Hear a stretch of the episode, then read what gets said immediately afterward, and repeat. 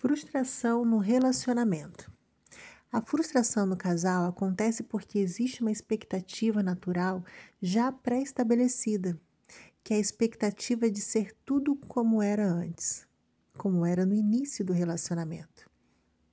Várias mudanças vão acontecendo, porque mudamos constantemente, e é natural alguns hábitos, prazeres, costumes serem trocados por outros. Não aceitar essas mudanças e nutrir pensamentos negativos te afasta de aceitar quem é o seu verdadeiro parceiro e dá uma visão distorcida do seu relacionamento.